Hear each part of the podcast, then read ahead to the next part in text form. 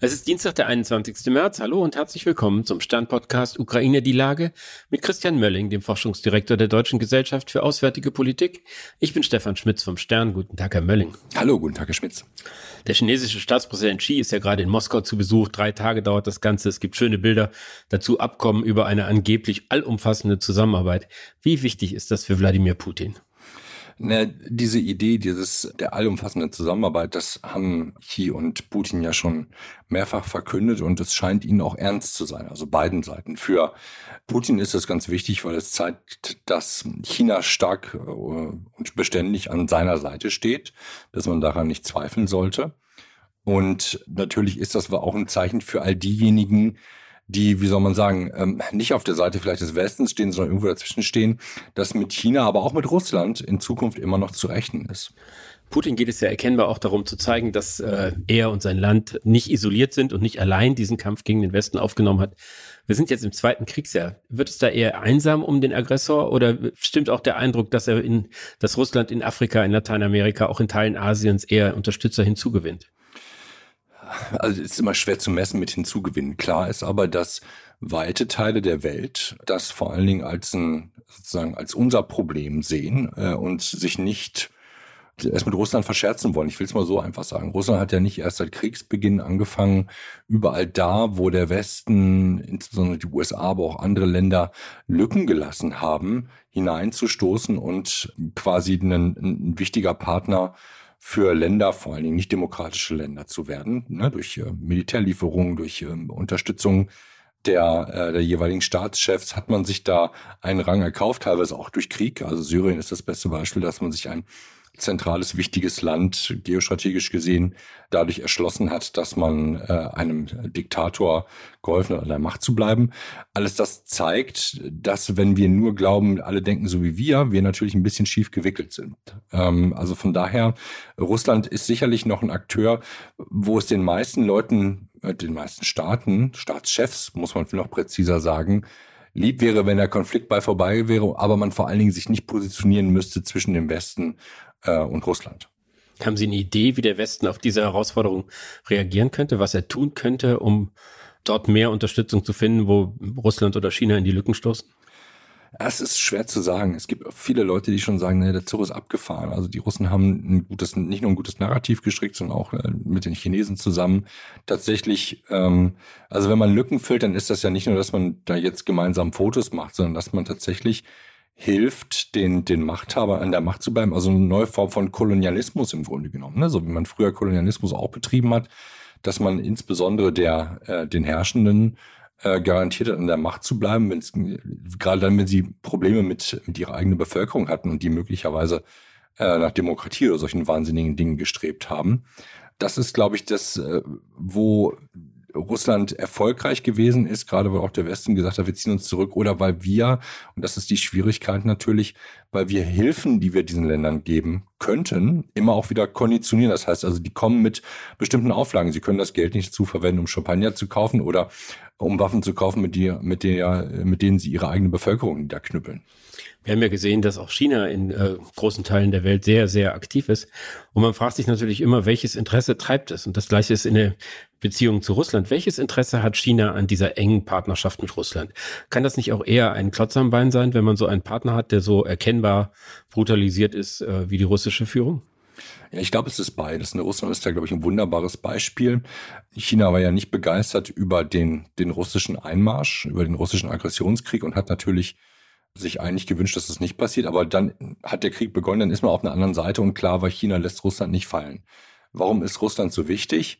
Naja, mindestens, weil man damit schon einen gewichtigen Partner hat, der, ne, haben wir eben gerade besprochen, in anderen Teilen der Welt auch viele, äh, selber viele wichtige Partner hat und man deswegen schon auf dieses Partnerschaftsnetzwerk aufsetzen kann. Und das Bestreben Chinas, aber auch Russlands ist es ja eine, wie soll man sagen, eine, das klingt aber so ein bisschen abgedroschen, eine alternative äh, Ordnung anzubieten oder sozusagen die, die, die Amerikaner zurückzudrängen. Auf alle Fälle die Welt ähm, und die, die Ordnung, in, in der wir leben, stärker nach russischem und oder chinesischem Gusto bestimmen zu können. Also nicht mehr eine, eine westliche Form von, äh, wie soll die Welt aussehen, zuzulassen, sondern auch zu sagen, es gelten unsere eigenen Regeln und die können wir machen.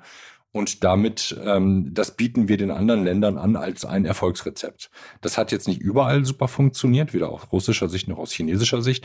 Aber gerade da, wo, wo man Abhängigkeiten schaffen konnte über Geld, Infrastrukturprojekte oder eben darüber, dass man die einzige Wahl noch war, die, die möglich war, um an der Macht zu bleiben, ist man natürlich erfolgreich gewesen. Können Sie abschätzen, wie weit China in seiner Unterstützung für Russland gehen wird? Es gab ja lange eine Diskussion, ob sie auch bereit sind, Waffen zu liefern was im Moment eher nicht so aussieht. Ja, ich würde das nicht ausschließen. Ich glaube, also China ist natürlich auch in einer ziemlichen Zwickmühle, was die Zukunft angeht. Wenn Russland immer stärker verliert, ist in der Tat die Frage, wie weit würde China gehen? Ähm, China muss sich gleichzeitig fragen, können wir tatsächlich Russland überhaupt noch helfen in einer Art und Weise, die uns nicht auch in, in große Schwierigkeiten bringt? Diesen Krieg überhaupt noch einigermaßen, der zu gewinnen, ist immer so ein schwieriges Wort, zu einem Ende zu bringen, dass Russland oder zumindest Putin nicht abdanken lässt. Also ich glaube, das ist eine sehr, sehr schwierige Gleichung für, ähm, für China in dem Zusammenhang. Also Russland nicht fallen zu lassen auf der einen Seite, auf der anderen Seite aber sich selber nicht zu isolieren, denn die Amerikaner haben ja vor einigen Wochen schon sehr klar gemacht, äh, sollte es äh, nicht nur Hinweise geben, sondern sich der ein Verdacht erhärten, dass China Waffen liefert an Russland, dann würde man auch mit sogenannten Sekundärsanktionen gegen China arbeiten. Das heißt, Sekundärsanktionen heißt also, dass nicht nur Russland das Ziel der Sanktionen ist, sondern all diejenigen, die Russland mit unterstützen. Das sind eben nicht nur, nur Nordkorea und Iran, also die, die üblichen Verdächtigen auf der, auf der bösen Seite, sondern auch China dann mit drin wäre. Und das wäre für China in der Tat eine schwierige, ganz schwierige Situation. In China ist immer noch abhängig von der, vom Technologietransfer des Westens so wie Sie die Situation Chinas eben beschrieben haben, erscheint es ja geradezu als idealer Vermittler, als ein Land, was auf der einen Seite durchaus Sympathien für Russland hat, aber sehr daran interessiert ist, diesen Konflikt auf eine Art und Weise beizulegen, dass es in Russland nicht zu größeren Verwerfungen kommt, dass irgendwie einfach diese, dieses Ding irgendwie wieder ungeschehen zu machen. Nun hat ja China zum Jahrestag des Kriegsausbruchs eine Art Friedensplan vorgelegt, über den Xi und Putin heute auch gesprochen haben. Glauben Sie, dass da irgendwas drinsteckt, äh, worüber die Ukraine nur bereit wäre zu reden? Ja, ich glaube, das sind wahrscheinlich drei Fragen in einem. Ich versuche das mal auseinander zu dröseln. Das erste, China ist nicht neutral, Xi ist nicht neutral, kann ja trotzdem Hilfe leisten. Naja, ich glaube, was man, was man vor Augen haben muss, China ist jetzt nicht notwendigerweise daran interessiert, einen, einen stabilen Frieden zu erzeugen, ne, sondern eher so einen Frieden, der, den wir teilweise auch in der deutschen Diskussion immer wieder vorfinden, nach dem Motto, jetzt ist endlich einfach mal Schluss mit dem Schießen und dann wird es schon irgendwie wieder gut sein und dann vertagen wir das Problem einfach. Das würde, glaube ich, eine Konsequenz sein. Also, dass ein nicht demokratischer, autoritärer Staat wie China ähm, darauf Wert legt, dass es einen, einen Frieden gibt, der äh, Politik und Gesellschaft einschließt und ähm, sozusagen damit auch nachhaltig ist, das würde ich erstmal, ähm, das würde ich einfach erstmal nicht glauben. Das halte ich für relativ unwahrscheinlich, dass das das Ergebnis sein wird. Kann China ein Mittler sein? Naja, wenigstens, also das ist, glaube ich, das Gute an dem chinesischen Papier, dass damit ja mindestens die Möglichkeit da ist, zu testen, ähm, und das ist ja jetzt in der Vergangenheit auch schon passiert, wo offensichtlich sowohl die USA als auch die Ukraine gesagt haben, okay, dann gucken wir doch mal, wie, wie belastbar das eigentlich ist. Nicht die Idee, sondern dass China da eine aktivere Rolle spielen will, sodass man einfach China in Anführungsstrichen anrufen kann und sagen kann, dann lass uns doch mal drüber reden. Ne? Ihr redet immer mit Moskau, jetzt redet auch mal mit uns, damit wir vielleicht gemeinsam einen Weg finden können. Und damit ist China in der Situation, darauf antworten zu müssen. Und dann kann man halt sehen, wenn China darauf nicht antwortet, und das hat es bislang so, wie ich das verstanden habe, noch nicht getan, im Sinne von, es hat kein Gesprächsangebot gegeben. Da muss man sagen, okay, naja, dann, dann kann es halt auch diese Rolle nicht wahrnehmen, ne? weil wie will man dann über Frieden verhandeln, wenn man die Position der anderen Seite nicht kennt. Ne? Letzter Satz zu diesem äh, sogenannten Friedensplan. Na, es ist eigentlich kein Plan. Es sind Prinzipien, die da aufgeschrieben sind. Ähm, wir haben da, glaube ich, in einer anderen Folge schon mal darüber gesprochen, dass es äh, bestimmte Sachen, die diplomatisch üblich sind, nämlich den, den Aggressor zu verurteilen oder zumindest klar zu benennen, nicht tut, dass es äh, zwar von ähm, staatlicher Souveränität spricht, aber nicht klar ist, welche Souveränität gemeint ist. Also ist das Souveränität mit der Krim? Ist das Souveränität ohne die Krim? Ist das Souveränität ohne die äh, ohne die ähm, annektierten Gebiete? Das ist alles relativ offen und schwammig, was da drin ist. Ähm, am Ende Strich drunter würde ich sagen, okay, wenn wenn uns das ein äh, einen Schritt näher an einen nachhaltigen Frieden bringt oder erstmal auch nur an einen Waffenstillstand, ähm, dann ist vielleicht damit ein erster Schritt getan. Ich würde aber jetzt nicht ähm, schon die, die Rosen ausstreuen und sagen, das wird ganz toll werden, wenn die Chinesen kommen. Es gab ja schon so eine Art Antwort aus Kiew, die heißt irgendwie verkürzt dargestellt, die Russen möchten gerne diesen Konflikt einfrieren, weil sie militärisch unterlegen sind oder Angst davor haben, dass sie eine militärische Niederlage erleiden. Wir reden nicht und machen keinen Frieden, solange noch ein russischer Soldat auf unserem Territorium ist. Danach gerne. Das äh, klingt ja unver unvereinbar und so, dass äh, man kann ja kaum erkennen, wo da der Pfad zu einer Lösung sein soll.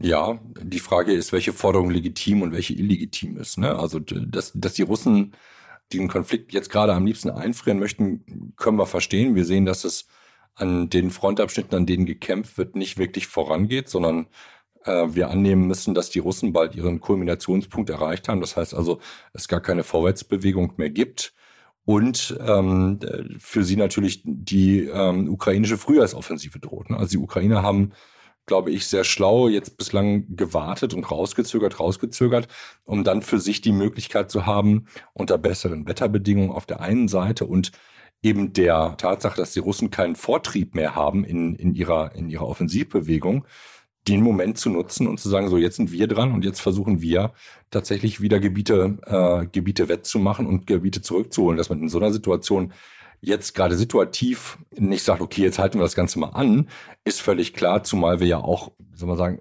relativ klar sind in der Erwartung, dass Russland so eine Situation erstmal nur benutzen würde, um sich zu reformieren und auszusitzen, bis äh, das Wetter wieder schlechter wird und man dementsprechend dann keine Offensive fahren kann.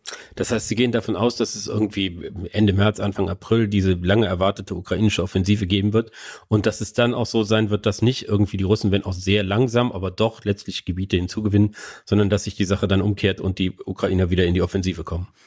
Ich gehe zumindest davon aus, dass die Ukrainer äh, in den nächsten Wochen anfangen werden, diese Offensive zu starten. Wie die erfolgreich die ist, das haben wir in den letzten Monaten gesehen. Das ist immer sehr schwierig vorauszusagen.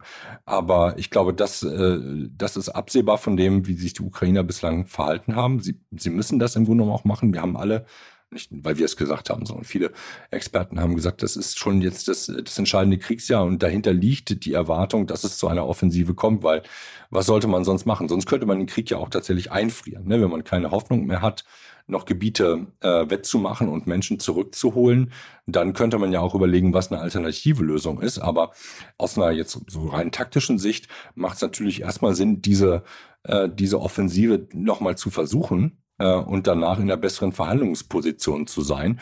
Wie weit das führen wird, ich bin da gar nicht skeptisch. Ich bin da bloß einfach agnostisch, weil ich zurzeit keinen Überblick darüber habe, was die Ukrainer wo zusammenziehen. Und wir müssen ja auch nochmal uns zurückerinnern an das letzte Jahr und die Offensive die ist ja über Überraschung gelaufen. Ne? Also jetzt zu sagen, der Frontabschnitt A, B oder C, da wird es kommen und dann wird es wieder 70 Kilometer äh, auf einmal sein. Das wird vielleicht dieses Mal ganz anders ablaufen. Aber klar ist, ähm, aus der ukrainischen Sicht ist das jetzt eine entscheidende Phase und sich da den Stecker rausziehen zu lassen, ist natürlich ungefähr das Dümmste, was man machen kann. Ich danke Ihnen, Herr Melling. Ich danke Ihnen, Herr Schmitz. Das war Ukraine die Lage, heute etwas später am Tag als sonst.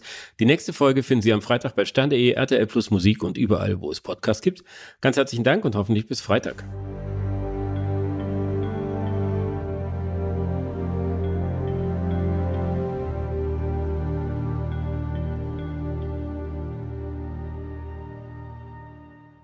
Dieser Podcast ist eine Produktion der Audio Alliance.